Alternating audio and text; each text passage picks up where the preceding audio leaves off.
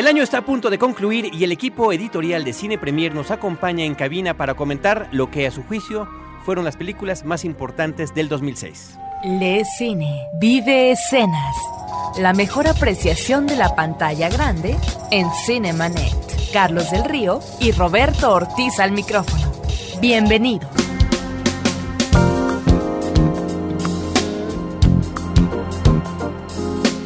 www.cinemanet.com.mx es nuestra página de internet. Les damos la más cordial bienvenida al episodio número 79 de Cinemanet. Ya tenemos poco más de un año haciéndolo. El 2006 está por concluir y por esa razón hemos invitado el día de hoy y además han hecho un esfuerzo importante que agradecemos a el equipo editorial de Cine Premier, tres de sus principales integrantes están aquí con nosotros. Y Roberto Ortiz, te saludo primero. Pues uh, nos da mucho gusto porque no solamente son las películas más importantes, sino lo que más les eh, gustó de la cartelera durante este año a los colaboradores de Premier. Yo soy Carlos del Río y ahora sí presento a nuestros invitados. En primer lugar está Carlos Gómez Iniesta, él es editor de la revista Cine Premier. Bienvenido una vez más, Tocayo. Hola, muchas gracias por invitarme. Gracias por estar con nosotros. César Albarrán Torres, subeditor de la revista Cine Premier. Hola, ¿qué tal? Igual, gracias por invitarme. Ese entusiasmo es el que nos gusta. Ese entusiasmo es el que nos agrada. Y también está aquí con nosotros Iván Morales, jefe de redacción Eso. de Cine Premier. Hola, gracias. Este, un hombre que además ha tenido un ascenso importante en este último año dentro del equipo editorial. Ya nos quiere tumbar. sí, va. y además, este, también una persona que le agradecemos. Yo sé que los tres de ustedes están siempre muy al pendiente de los eh, programas que publicamos en la versión de podcast y también en la versión radiofónica de Cinemanet. Pero particularmente Iván es el que nos jala la oreja, nos felicita, nos llama la atención y siempre es muy grato recibir sus comentarios. Y además yo quisiera empezar contigo, Iván, el día de hoy con esta conversación porque hay observaciones de cómo se define lo que son para nosotros aquí en México las películas que más nos gustaron del 2006. Bueno, pues el criterio que escogieron, Escogieron, sí, porque él no está de acuerdo, por eso... no, un, un- un poco no de acuerdo, es, fue que películas simplemente que se hayan estrenado en México en este año. sí, que es el país Sin- donde vivimos. Sin importar dónde, el año en- del que son realmente. Sí, y eso, bueno, esto tiene que ver si efectivamente la producción hollywoodense en particular, vamos a, a partir de eso, ¿no? Eh, sí han estado, a, a veces de hecho, estrenos simultáneos, a veces estrenos con una semana, dos, tres, un mes de diferencia. Hay otras películas que verdaderamente se pierden y pasan muchos meses antes de que puedan llegar a nuestra cartelera. Ahora, esto es algo que particularmente y ya por sistema sucede a, a finales de año. ¿Por qué? Porque muchas de las distribuidoras, las majors en Estados Unidos, eh, aguantan las películas que consideran importantes para que compitan en la carrera hacia el Oscar. Y aquí en México luego las retienen para que más cercano a la entrega de los Oscars sean exhibidas y tengan mayor impacto. De ahí que casos que son distintos a este, como el año pasado la película que ganó el premio al mejor largometraje, Crash tuvo que ser reestrenada porque ya había pasado demasiado tiempo desde su estreno comercial. Exacto. Pero bueno, eso es más o menos el, el criterio que estamos siguiendo. Películas que hayan sido estrenadas en México en el 2006. Tocayo, ¿con cuáles quieres empezar? ¿Cuáles te gustaron? ¿Cuáles te llamaron la atención? Pues yo creo que deberíamos de empezar con Infiltrado, ¿no? que en esa creo que todos los que estamos sentados en esta mesa estamos de acuerdo. Bueno, yo quiero decir que eh, yo no escogí las eh, mejores películas, sino las que más me gustaron a mí. Ah, yo Eh, también, estoy de acuerdo. Entonces, no sé, digo, no, bueno, es que es eh, una lista bien igual y subjetiva. Absolutamente, y, gusto, y ¿no? justamente de eso se tratan este tipo de listas. Vaya, ¿por qué, ¿por qué invitarles a ustedes? Porque son personas que no nada más se dedican en el día a día a estar publicando una revista donde se reseñan los estrenos que hay en México, sino que también a través de este medio tienen la oportunidad de conocer de primera mano cosas que otras personas no tienen acceso. ¿Cómo qué? Entrevistas con los actores, los directores, los productores, los escritores de las películas, directamente a veces en Estados Unidos, la mayoría de las veces, lo que se llaman los junkets. Y por otra parte, incluso las visitas a las filmaciones, las visitas a los sets de la película y la oportunidad de estar con la gente que las está produciendo. Pero de ahí también eh, está el parámetro del gusto personal. Y si bien hay una labor lo más objetiva posible, que es lo que creo que sucede en la revista, bueno, también está el gusto personal y esto también se refleja en la publicación. Entonces sí era importante convocarlos a los tres y que cada uno de ustedes nos dijera sus gustos, ¿no? Vale. Bueno, estamos con los infiltrados. Bueno, eh, Infiltrados, pues una la película más reciente y más taquillera de Scorsese es este este remake de película oriental de Infernal Affairs y bueno yo creo que eh, en primer lugar eh, una cosa de lo que se me hace de las mejores películas del año es un guion lleno de vueltas de tuerca y también creo que las actuaciones pues, son fenomenales, ¿no? Eh, no creo que todas se hayan reflejado, estén reflejando en esta época que comienza de premiaciones, pero creo que Scorsese ha hecho un gran trabajo con, con este ensemble con, y este pues con eh, gente de talla enorme de, de, Hollywood y del cine internacional, ¿no? César Albarrán. Yo creo que, bueno, como mencionaba Carlos, todas las actuaciones están muy bien. Alec Baldwin y Mark Wahlberg nos sorprenden en personajes secundarios, sobre todo Mark Wahlberg, un papel súper tragicómico, si lo podríamos llamar así, y destacar a dos personajes, a dos actores que llevan la batuta de, del Hollywood de hoy.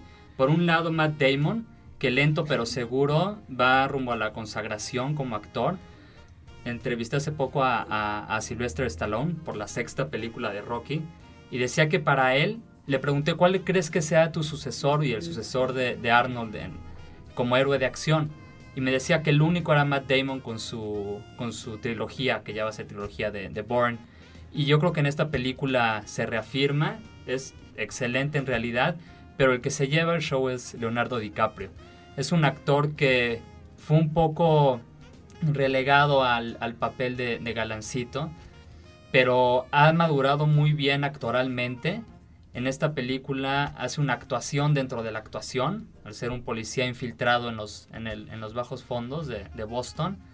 Y yo creo que Scorsese tuvo mucho tino en escogerlo como su siguiente De Niro, ¿no? Ya lleva tres películas con él, Pandillas de Nueva York, El Aviador y ahora esta. Y yo creo que es una mancuerna que daría para muchísimos años más. Y en realidad yo creo que la mejor actuación que he visto este año ha sido la de la de DiCaprio en, en, Infiltrados. Lo importante con esta película, creo, es que logramos rescatar a un director que tenía mucho tiempo no nos daba una película convincente. Tal vez exagero, pero desde Buenos Muchachos no había visto yo realmente una película que eh, lograra la satisfacción completa, eh, personal, y en eh, Los Infiltrados retoma el thriller, un tema que conoce a la perfección, que es el tema de los gángsters, y hace realmente un thriller eh, de un hombre perfeccionista y que las vueltas de tuerca nos sorprenden cada vez más. Iván Morales también está en tu lista, sí, Los Infiltrados de Departed. Definitivamente, y nada más continuando con lo que decía César un poco de DiCaprio, a mí me parece de lo más notable de él es que ya en esta, yo por lo menos ya lo vi por primera vez como un hombre. O sea, no lo veo como. Ya, ya no se ve chavito, ya se le ve la cara de. Pues ya de grande, ya se le ve muy serio, muy. Ya muy, muy bien trabajados sus, personajes. Y creo que es algo que lo. Que, le ayudó mucho. Que le ayudó mucho a Scorsese a encontrar como esa voz dentro de, de la actuación, que siempre ha sido bueno. Pero ahorita ya es realmente excelente. Y yo creo que el que sea un remake, en este caso, más que algo malo, es un mérito. ¿Por qué? Porque es muy difícil tomar un material como Infernal Affairs, que era una película consagrada en, en, en Hong Kong. ¿La conoces? Sí, sí, sí. Tú, tú también ya la viste, ¿no? Sí, yo. Uh -huh. es, es, muy, muy buena la película y en realidad le da otra dimensión. Uh -huh. Y bueno, que se haya salido de Nueva York y, y pueda estudiar a Boston de esa forma y la idiosincrasia de los irlandeses, que ya había tocado ligeramente con Pandillas de Nueva York, y lo pueda hacer de una forma tan creativa y con renovados bríos, se me hace realmente realmente notable. Si acaso el único pero que le pondría es Jack Nicholson, que hace de Jack Nicholson, ¿no? Que igual, igual era, su, era su papel en ese engranaje, ¿no? Pero siento que pudo haber dado un poquito, un poquito más de profundidad. Siento pero tampoco que, es el guasón. No, pero sí está un poco caricaturizado. Pero sabes que también hace un rato que no vemos a Jack Nicholson como Jack Nicholson. Mm. O sea, ya últimamente lo hemos visto en comedias, haciéndole de viejito que ya no sabe hacer nada. Entonces también es como padre verlo de, del fuerte, del malo, que siempre... A mí me parece que lo sabe aprovechar y que en ciertos momentos eh, esta expresión histriónica de Nicholson la aprovecha convenientemente el, el director. Yo creo que hay que continuar con las demás películas y ser Sí. un poquito más breves en los comentarios para que esta lista pueda ser más amplia. Si bien sí, bueno, siempre se clava uno con alguna película en particular y definitivamente The Departed, Los Infiltrados de Martin Scorsese, es en la que los tres han coincidido. Iván Morales. Bueno, yo la siguiente que voy a mencionar no está en ningún orden específico, sino la quiero mencionar porque sé que nadie más la va a mencionar principalmente porque nadie más la ha visto. Es una película que tuve... Uh. No, no, no, tuve oportunidad de verla en Guadalajara. Desafortunadamente todavía no la estrenan comercialme- comercialmente acá. Eh, y es más que nada en el mundo. Es una película realmente extraordinaria. Para mi gusto fue la mejor de Guadalajara y la mejor que he visto mexicana en mucho, mucho tiempo. Eh, es una película que combina elementos fantásticos de una niña que igual sueña, se tiene fantasías sobre sus vecinos, cosas, pero sin ir a los extremos que a mí me parece que llevó Guillermo el Toro un poco demasiado lejos con el fauno. Y lo mezcla muy bien con la realidad y lo, no sé, tiene, tiene mucho, mucha alma esa película. Es la niña que vive con su madre. Exacto, y que se imagina que el otro, el, que el vecino es un vampiro. Sí. Y es, es con Elizabeth Cervantes, de hecho, la que... No se eh, estrenó comercialmente, pero sí fue parte de la última muestra internacional de la Cineteca Nacional. Sí, claro. César Albarrán.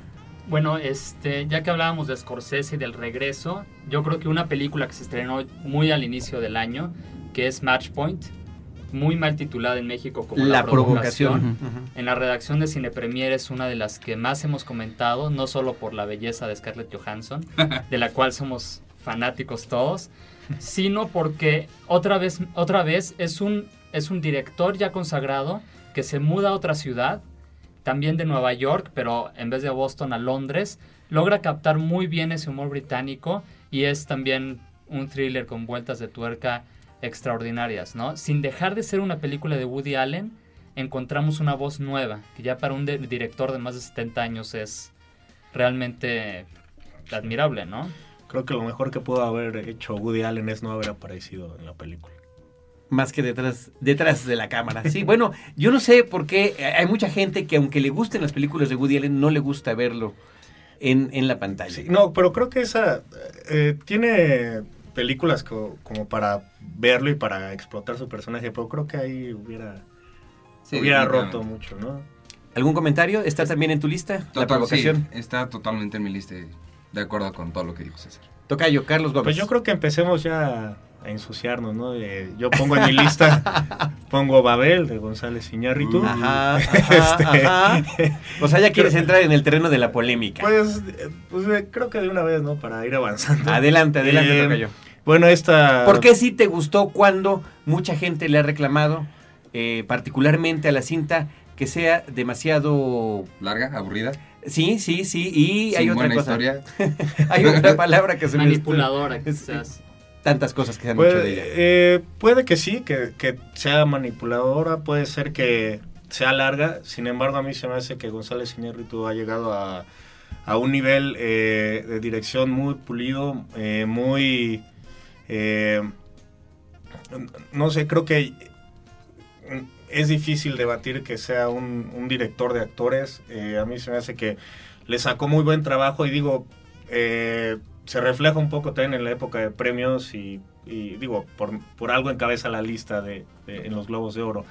Eh, sí, tal vez la historia no sea tan profunda como la quiere hacer parecer, pero sí tiene unas imágenes que a mí se me hacen que llegan a lo sublime. O sea, a mí se me hace eh, que hacer que Brad Pitt no sea Brad Pitt, sino un personaje más, es algo que se debe de... pues, que es de apreciarse y que lo hace muy bien, ¿no?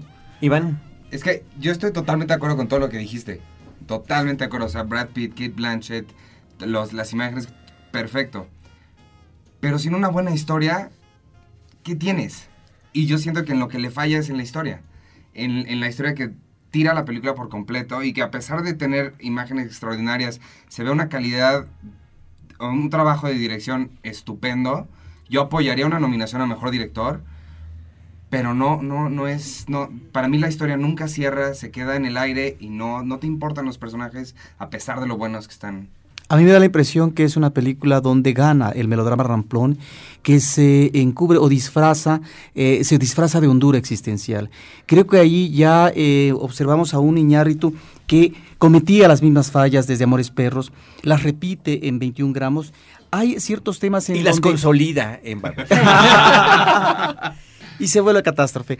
Eh, creo que debería trabajar mejor sus temas y eh, la problemática existencial que están viviendo sus personajes. Y ahí es donde creo que se queda muy en el limbo.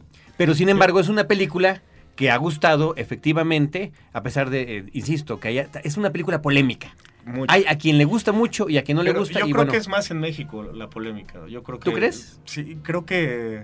La crítica no la ha tratado muy bien en Estados Unidos. No, pero algunas sí. O sea, la ha tratado muy bien o muy mal. O sea, pero creo que aquí como que sí se ha prestado un debate como que un poco más encarnizado. Es que ¿sabes cuál creo que es el problema? Que todos esperábamos, por todo lo que habíamos escuchado de él y, y de Khan y todo, esperábamos la, una estupenda película que ya no ibas a querer volver a ver ninguna película más.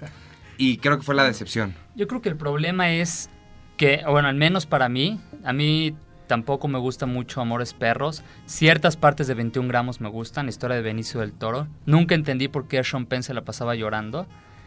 Pero No yo creo que el problema, igual, yo creo que el problema en Babel es que es una película que te gusta por lo que quieres ver, no por lo que ves. Sí. No sé si, no sé si me explico. No, yo no te No, entiendo. O sea, Proyección. no, ¿eh? yo sí entendí, Sí. pero no, yo... Yo, Yo siento que, yo siento que es. Sí que me es un presentaron poco eso. cosas nuevas a mí. Bueno, a, a mi gusto. Sí, no, yo... Babel es una película que entré a la sala diciendo que a ver, o sea, voy... Fui con muchas ganas de que me gustara, pero coincido contigo, resuelve con el melodrama situaciones que nunca llegaron ni siquiera a un avisos de, de dramatismo. Se me hace que acomoda todo muy convenientemente y puedes ver las como los, los hilos del titiritero todo el tiempo. En vez de dejar que la, la historia fluya y sea un universo en sí, ves a González Iñárritu todo el tiempo, la sombra del director. Y sí, coincido con Carlos, son imágenes muy bonitas, pero yo terminé de verla y dije, mejor veo el programa de Lonely Planet de Marruecos, Tijuana y, y Japón, ¿no? Bueno, la escena del, del matrimonio es eh, de un folclorismo impresionante. Sí, no, es... Pero, exacto, es así como no- Welcome sé, to no- Tijuana. No sé qué le vean malo eso. En serio. Bueno, va- vamos a, a seguir tu consejo. Por favor, Como vamos dice con Carlos Gómez, vamos a ensuciarnos las manos y dinos, Iván, alguna película de estas que pu- Para- pudieran o no sonar como placeres culpables. Ah, placeres culpables, bueno, me saltó. Sáltate. Este, para mí este año, regresando a lo que decía Carlos al principio de como gustos personales, para mí una de las mejores del año fue definitivamente El Diablo Viste a la Moda o Devil Wears Prada. Creo que es una comedia estupenda, Meryl Streep es impresionante y realmente es muy muy divertida y creo que es lo que intentaba hacer, no divertir y punto. Y siento que lo hizo estupendamente. César Albarrán coincides también en tu lista, ¿verdad? Sí, coincido contigo. No está en mis primeras cinco o en las cinco que, que destacaría, pero sí estaba, sí fue de las primeras que se me, que me vino a la mente. Es el mismo caso del Plan Perfecto, por ejemplo, la de Spike Lee, de Inside Man, que son películas genéricas Exacto. que no pretenden ir mucho más allá, pero en su género funcionan perfectamente. Pero yo agregaría algo sobre esta película de Spike Lee. Siempre resulta interesante cuando una película reta a la inteligencia del espectador. Y tratándose de un thriller en donde uno no sabe por dónde está la bolita y de qué manera atraparla, cuando eso sucede y terminas y no sabes por dónde estuvo la resolución de las cosas, quiere decir que efectivamente está muy bien planteado como historia el entramado. Vamos a hacer nuestra primera pausa. Vamos a regresar después de este corte a seguir ensuciándolo en las manos, Tocayo. No, ya no, Vamos ya a seguir platicando de estas películas que les han gustado a los miembros del equipo editorial de Cine Premier en este 2006.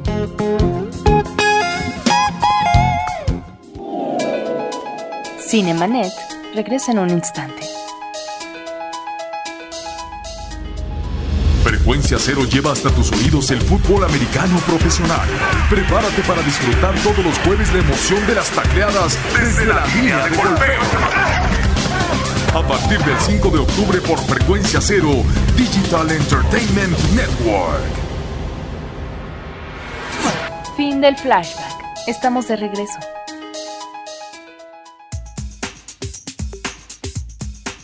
Continuamos en Cinemanet con Carlos Gómez Iniesta, editor de la revista Cine Premier, con César Albarrán Torres, subeditor de la revista, y con Iván Morales, jefe de redacción. Roberto Ortiz está sugiriendo que platiquemos ahora, que platiquen nuestros invitados. Dos de ellos escogieron Brokeback Mountain, Secreto en la Montaña de Ang Lee, como una de sus películas favoritas del 2006. Eh, vaya, es una de las películas importantes del año pasado. Este es uno de estos casos de los que hablábamos, pero que en México se estrenó en el 2006. César Albarrán. Bueno, yo creo que es una... Cuando la vi fue una de las películas que más me ha estremecido, ¿no? En el año, durante el año y el año pasado también. Yo creo que es una película que quizás no rompe tantos tabúes, quizás es un poco moralista en cierta medida, o sea, intenta defender la, la homosexualidad, pero con un destino trágico para los protagonistas. Creo que ya un poquito a la distancia, un año después, un destino feliz para ellos hubiera sido, hubiera realmente hubiera dado la, la vuelta al tema, ¿no? Pero yo creo que es una película muy bien lograda, extrema, ex- muy, muy, muy bien actuada también, sobre todo por Heath Ledger. Y es de admirarse. también. Sí, la fotografía y la música también está increíble, sí. ¿no?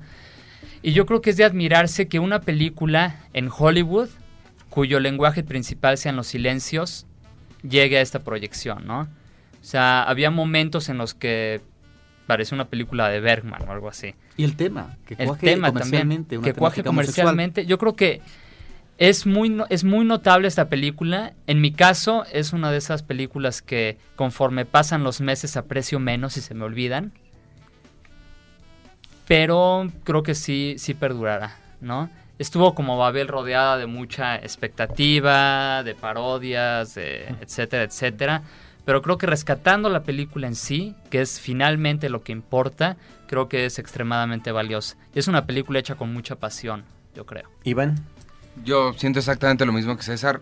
Yo eh, nada más que nada más que el el pero que yo le pondría es va más por la música, porque o sea, Santolaya es genial y lo que quieras, Ajá. pero sí cansa sus tres cuerditas de guitarra.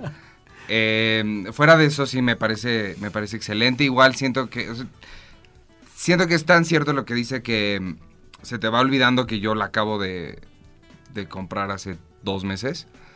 Em, a pesar de que salió hace ya bastante tiempo En DVD. En DVD. Em, pero sí es una película que, que a mi parecer es muy, muy valiosa e importante, se me hace. Roberto Ortiz. Sobre esta película. Dale, dale, por favor. Eh, A mí es una película que me parece muy bien hecha, eh, repito. Creo que es importante que una temática de esta naturaleza se manifieste de esa manera en la meca del cine y que tenga esa repercusión eh, en el público y también en la crítica. Pero sí coincidiría con César Barran que es demasiado moralista. Y creo que de eso ya estamos saturados en el caso del cine mexicano a propósito de temas como la homosexualidad, en donde tiene que haber una especie de castigo divino y en donde es eh, uno de los personajes, que en este caso es el que tiene un ah, manejo más libre, relajado con respecto al manejo de la sexualidad, porque estamos ante los polos opuestos. El personaje que está en el closet y que jamás o difícilmente va a salir de él, tal como nos los plantea la historia, pero esta especie de castigo final nos recuerda que en ese sentido el cine el cine comercial, todavía le falta considerar eh, otro tipo de situaciones en términos del destino humano, ¿sí? Y no verlo siempre como eh, estigma eh, a partir de las relaciones, porque no hay otra forma de acabar una relación si no es con la muerte de uno de los personajes. Creo que en ese sentido el tufo moralista pesa demasiado. Carlos Gómez, vamos a continuar con tu siguiente película en la lista. ¿Qué, Eh, qué nos tienes? Bueno, vamos a seguir con esta película que le dio a dos mexicanos premios en Venecia, eh, con Niños del Hombre. Eh, bueno, se, se me hace eh, el, el- el mejor trabajo hasta ahorita de, de Alfonso Cuarón. Eh, y el trabajo de la cámara se me hace maravilloso. Creo que este, todas estas escenas, este, cámara en, en mano y todo esto que, bueno, en, en la revista, eh, la persona que lo entrevistó le sacó como un- una palabra muy, pues muy ad hoc que decía un cine fuera de bullshit, ¿no? O sea, no, no, no está arreglando un parto, no le está haciendo así a contraluz, no está haciendo violines, sino que estás un parto tan sangriento y tan crudo como puede ser. Entonces, esa, esa crudeza y esa ese retrato de un futuro muy cercano y esas metáforas con, con la sociedad contemporánea es a mí lo que se me hace muy interesante y de mucho valor este cinematográfico. César Albarrán. Yo coincido con Carlos en que es la, el trabajo más logrado de Alfonso Cuarón. Las críticas que han sido adversas se han enfocado, yo creo, en una cuestión errónea, que es ver esta como una película de ciencia ficción. Exacto. No es Blade Runner, no es Before Vendetta, por ejemplo, que también trata sobre una sociedad totalmente autoritaria, sino es un retrato del estado actual de las cosas y una metáfora del estado actual de las cosas, lo cual me parece muy bien logrado. Ahí, sí, como hablábamos antes del programa, Roberto y yo, o sea, es tan minucioso, Cuarón, hay escenas que son idénticas a las imágenes terribles y asquerosas de la prisión de Abu Ghraib en Irak. Son así copias calca de la portada del Time, por ejemplo, del prisionero iraquí cubierto de la cara y siendo electrocutado por los soldados norteamericanos. Está eso, está la cuestión de la, del, de- del dinero y lo que, lo que no te da el dinero, que es la, la felicidad, por ejemplo. Está la cuestión de, la, de las bajas tasas de natalidad en los países desarrollados. Y visualmente es un portento. ¿no? En, la, en la entrevista que tuvieron ustedes con Cuarón decía que, que Lubeski no fotografiaba algo si no significaba, si no había un significado en, en eso. Hoy, leí, hoy mismo leí una, una crítica que, que era muy acertada en la cuestión de las escenas de acción y de guerra. Decía que tenía la intensidad audiovisual de Black Hawk Down, de la caída del halcón negro, y la intensidad dramática de Full Metal Jacket. Y yo creo que es, es muy cierto, ¿no? Iván Morales. Entonces, no, sí, sí, tú No, continúa, continúa, Tocayo. no, no, y lo que y lo que decía Carlos, o sea, presentar cosas que podrían ser tan melodramáticas sin ningún atavismo, es son las cosas como como son, ¿no? Creo que y Clive Owen yo creo que ha no se ha apreciado o no se ha destacado como se merece su actuación, pero creo que es creo que es genial, ciertamente. A mí me... Igual cuando salí de esta película, yo lo... La primer pensamiento que tuve es, es inevitable la comparación por ser mexicano. Y lo primero que pensé fue que Cuarón es 20 veces el cineasta que Iñárritu quisiera ser. Porque mientras Iñárritu sí tiene un muy buen manejo de todo y sabe manejar muy bien a actores y dar todo, contar una historia de la forma en la que lo hace Cuarón en esta Children of Men es impresionante. Yo quisiera comentar que, bueno, de entrada estoy en acuerdo con esta película, también es una de mis cintas favoritas. Roberto ya tendremos ocasión en un programa posterior de hablar de las nuestras, es- el episodio de hoy es para ustedes, pero sí quisiera retomar algo que está comentando César Albarrán y que es algo que el director ha estado insistiendo mucho en el transcurso de sus entrevistas. Si bien esta es una película ubicada en un futuro muy próximo, de lo que se está tratando de hacer es una crítica de la situación eh, eh, actual de nuestro mundo. ¿Sí? Ahora, lo que yo digo con- como contraparte de ese comentario es que así ha sido la buena ciencia ficción todo el tiempo. O sea, como que se quiere quitar un estigma que no debería tener que quitarse. Habla la ciencia ficción siempre de estos puntos en los que eh, se proyectan cosas que en, que en su momento no se podían decir y que se disfrazan de futurismo para poderlos tratar. Y retomando un poco lo que decía Iván, lo que estabas diciendo, ¿no? Es una crítica al estado actual de las cosas, como lo pretende ser Babel también, pero hay una gran diferencia. Children of Men, la acción se mueve, siempre estás, sie- siempre va hacia adelante la película, ¿no? Y siempre está, siempre te tiene al borde de la butaca y te divierte. Que es yo creo que esa palabra divertir, que es finalmente para lo que uno va al cine, Entretener. entretener, siento, Más que, que se, lo, divertir, siento ¿no? que se lo olvidó a. Y en tanto metáfora se agradece que no nos expliquen Todo. por qué ya no pueden las mujeres eh, procrear más hijos. Eso se agradece profundamente.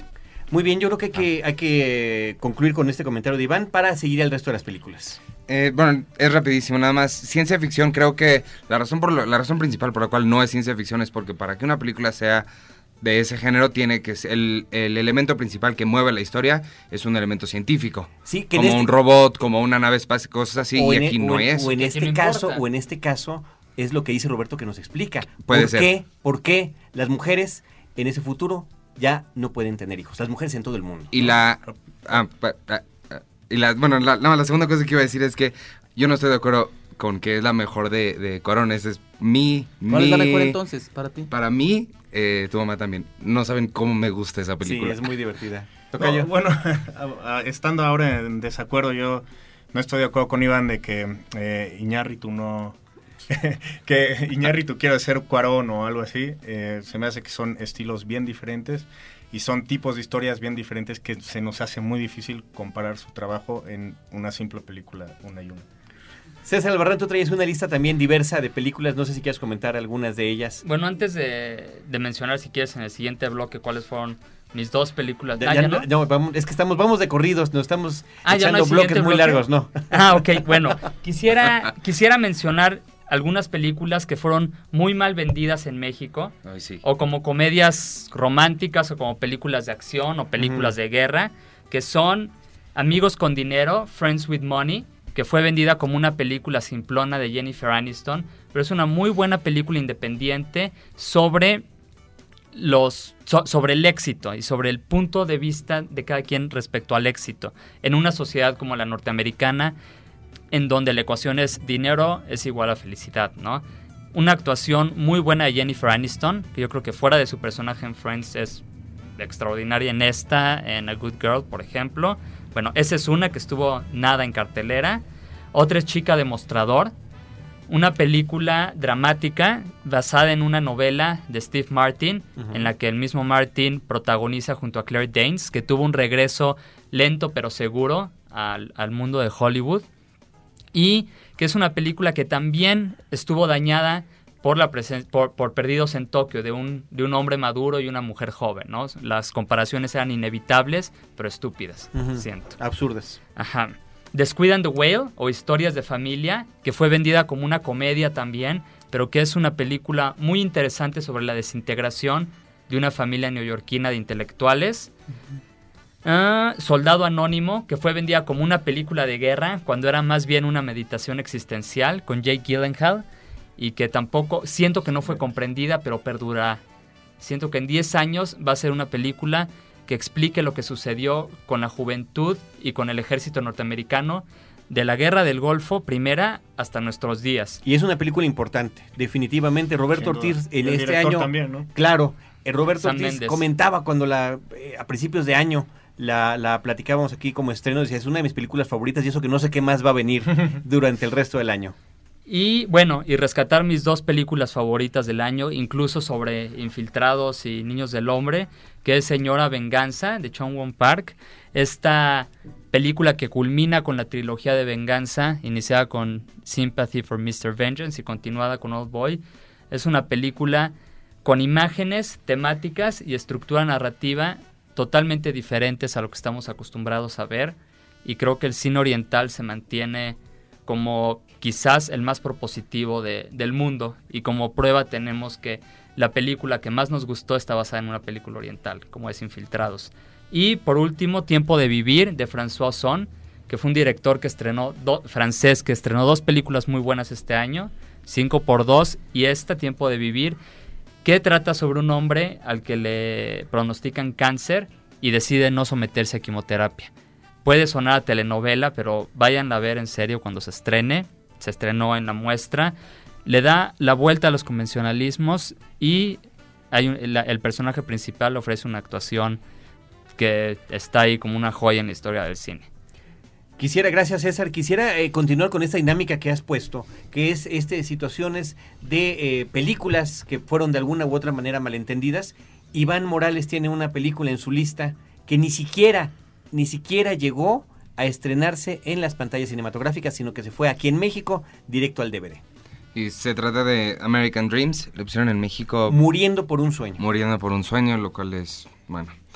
Es una película protagonizada por Mandy Moore, por... Se me escapa el nombre Grant. de Hugh Grant. Eh, es una película realmente, realmente interesante, muy, muy divertida. Pero no divertida en el sentido de que te la pasas riendo todo el tiempo, sino divertida por los paralelismos que está haciendo y por las situaciones irónicas que está, que, que está manejando y siento que sí vale mucho la pena verla. Si bien no, tal vez no es la película o la película del año, sí es una película que debió haber estado por lo menos un rato en, en- en salas y haberla vendido como lo que era. como lo que era una crítica a la sociedad estadounidense a Exacto. partir de estos circos mediáticos que se organizan particularmente en el medio televisivo y el manejo, la desinformación de las decisiones políticas. Todo visto de una manera con humor negro. Y aparte que comercialmente hubiera podido vender después del éxito de Fahrenheit, ¿no? No, nada, nada, es otra película que Ay, fue sí. lamentable y que todos en el equipo editorial este, abuchamos fue que se fuera directamente a video a María Antonieta, que es la nueva película de Sofía Coppola, que estaba programada para estrenarse el próximo año, en enero, y que pues, ya recibimos la noticia de que ya. Ya no se estrena Ya y se va y es directo, muy buena también. directo a DVD. Eh, Tocayo, ¿qué más tienes tú en tu lista? Pues bueno, yo sí voy a decir una que es totalmente este gusto culpable y es Nacho Libre.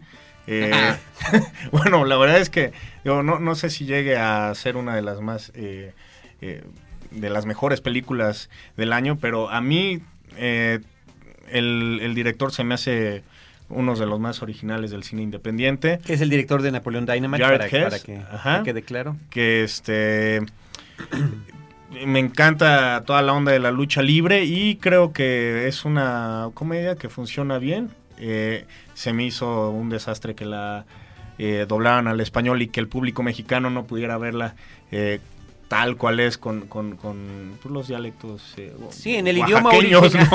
Eh, hablados en inglés, que es parte de la comicidad, pero eh, se me hace de las mejores cosas eh, cómicas que vi en el año. Es una película que efectivamente no se exhibió en su idioma original y que eh, la- únicamente eh, el público la, la pudo disfrutar, la pudimos disfrutar en su versión doblada. Una cosa que está pasando con películas de acción viva, películas no animadas como en esta temporada de fin de año, eh, Una noche en el museo, que únicamente, únicamente también ¿En está, está doblada al español. Y, y aún así, pues tuvo un, un desempeño bueno en la taquilla, ¿no?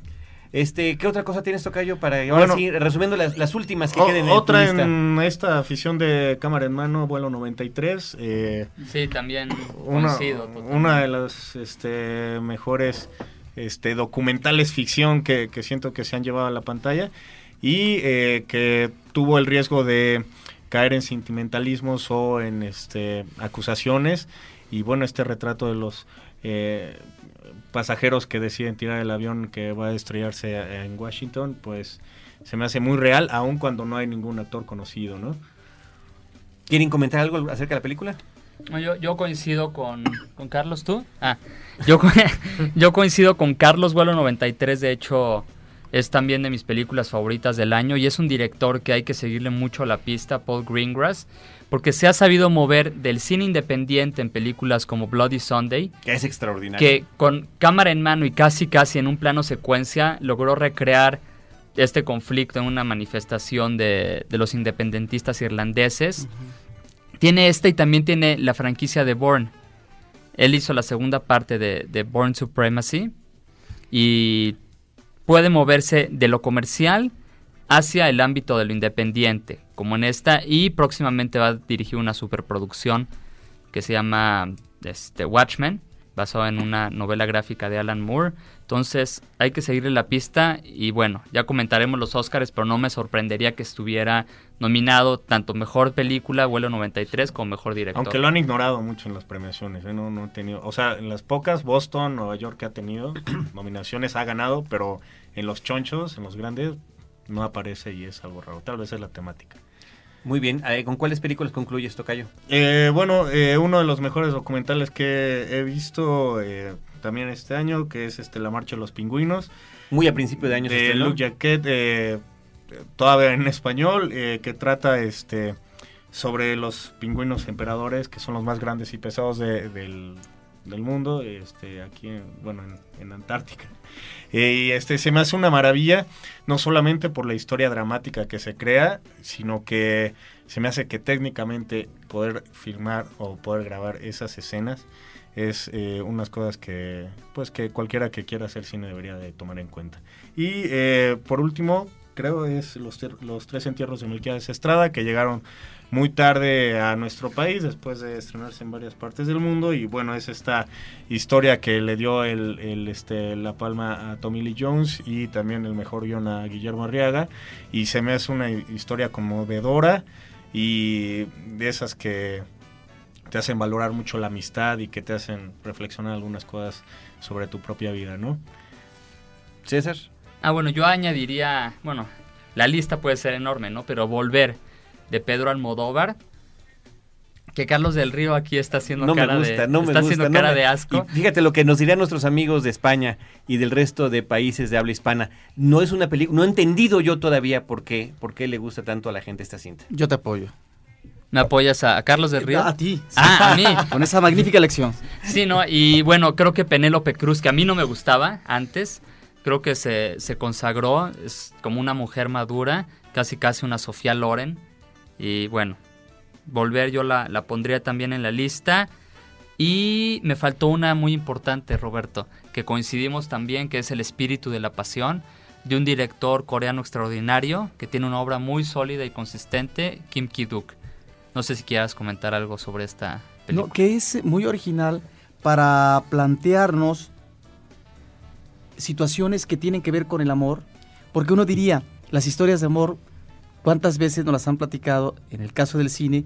Pero qué manera de eh, manejar narrativamente, de una forma totalmente novedosa, historias que aparentemente ya están contadas siempre.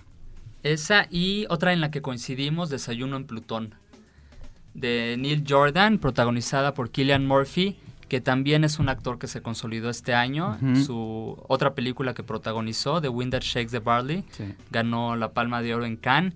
Y ¿tú la viste? En Plutón. Bueno, pero es una película muy muy buena que trata desde otra perspectiva un conflicto, un conflicto ya tan manoseado como es el del ejército republicano irlandés, ¿no?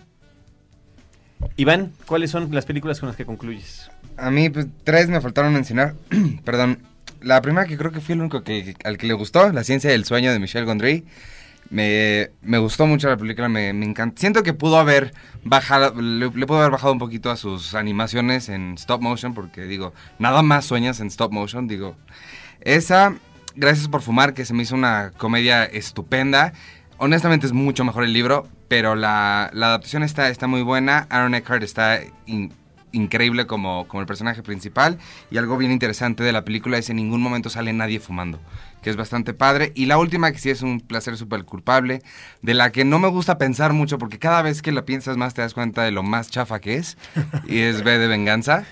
Y de lo mala que está adaptada de la, de la novela gráfica, pero me divirtió mucho la película y me, me gusta bastante. ¿Alguna que les esté faltando antes de despedirnos? A mí me faltó este Crónica de una fuga del director nacido en Uruguay, Adrián Caetano, este que hizo Pisa en el cine argentino y que retrata este en tiempos de la dictadura argentina una casa este donde torturaban a los jóvenes para hacerles confesar eh, pues su relación con diferentes grupos terroristas. Se me hace una historia muy cruda, muy densa, pero crees eh, una de las mejores películas de demanda que he visto en el año y que pues, creo que hacen falta, ¿no? Bueno, a mí me faltó Casino Royal. Creo que ya han hablado muchísimo en este, en este podcast. y este seguiremos, seguiremos hablando. Y de seguirán ella. hablando, pero creo que es una muy buena película. Seas o no fanático de James Bond, es una película que te mantiene siempre en suspenso. Tiene hasta. Tiene tomas muy novedosas, hay par- partes que parece hasta cine de autor. Y por primera vez escogieron un actor, actor de verdad. No, o sea, Daniel Craig siento que le da una profundidad, una ironía al personaje que, que nunca antes había visto. Eva Green está muy bien. Siento que es de las películas más, de las películas de, de las películas de franquicia es la más redonda del año. Siento yo. Después de fiascos como X-Men 3, que creo que a Charlie no le pareció. No, o, un- o un- Superman, un, por terrible ejemplo. verano, ¿no? Después de un terrible verano, particularmente el año no se me hace que en lo que se refiere al cine comercial haya sido particularmente exitoso, ¿no? Pero bueno, y es, y es refrescante saber que la franquicia de Bond está en muy buenas manos y también la franquicia de Batman el año pasado, ¿no? Con, con Batman Begins. Se reinventaron a los héroes y creo que lo, lo hacen muy bien tanto Daniel Craig como Christian Bale. Entonces, Pero yo agregaría de ese tipo de películas Misión Imposible, no me defraudó. Me parece que es Mm. una película bien hecha. Muy bien, pues eh, les queremos agradecer muchísimo a nuestros invitados. Iván Morales quiere hacer su último comentario. Es rapidísimo, no me tardo nada. Nada más quiero decir, bueno, mencionar el gran truco, que nada más por decirla porque sí está muy buena. Y me da mucho gusto que nadie haya dicho el fauno. Ah, pero Continúen. ¿no estaba, ¿no estaba en la lista de nadie? No, sí, en la mía sí está. ahí mía está. también, pero Ahí está. se olvidó. Sí, pero no la habían No, no, mencionado. Pero, pero la tocaste en algún momento. O Sí. sea, sí decías que. bueno, es que Entonces sí estuvo, bien ¿ya ves? ¿Ya ves? Sí, si que- no hubieras dicho nada, si no hubieras dicho nada, Hasta Babel está mejor. acaba, no, qué barbaridad. Bueno, muchísimas gracias al equipo editorial de la revista Cine Premier en este nuestro penúltimo programa del año. Carlos Gómez, César Albarrán, Iván Morales, de verdad, muchas felicidades, muchas gracias por haber compartido este año con nosotros, por haber sido invitados recurrentes y cuando no lo son, estar constantemente en comunicación con nosotros para compartir y platicar de cine e incluso de televisión que a todos los que estamos en esta mesa nos apasiona mucho. No, un placer, un placer y esperamos que nos sigan invitando el próximo año. Sí, Por supuesto que sí. año a todos. En el, en el año 2007. Que viene un año muy Roberto Ortiz y yo les damos las gracias a todos los que nos están escuchando. Recuerden que todavía tenemos un programa más el próximo jueves en vivo en la Ciudad de México a las 10 de la noche en Horizonte 107.9 FM. Y si no lo pueden escuchar en ese momento, pues el próximo sábado ya estará disponible en su versión en podcast. Muchísimas gracias.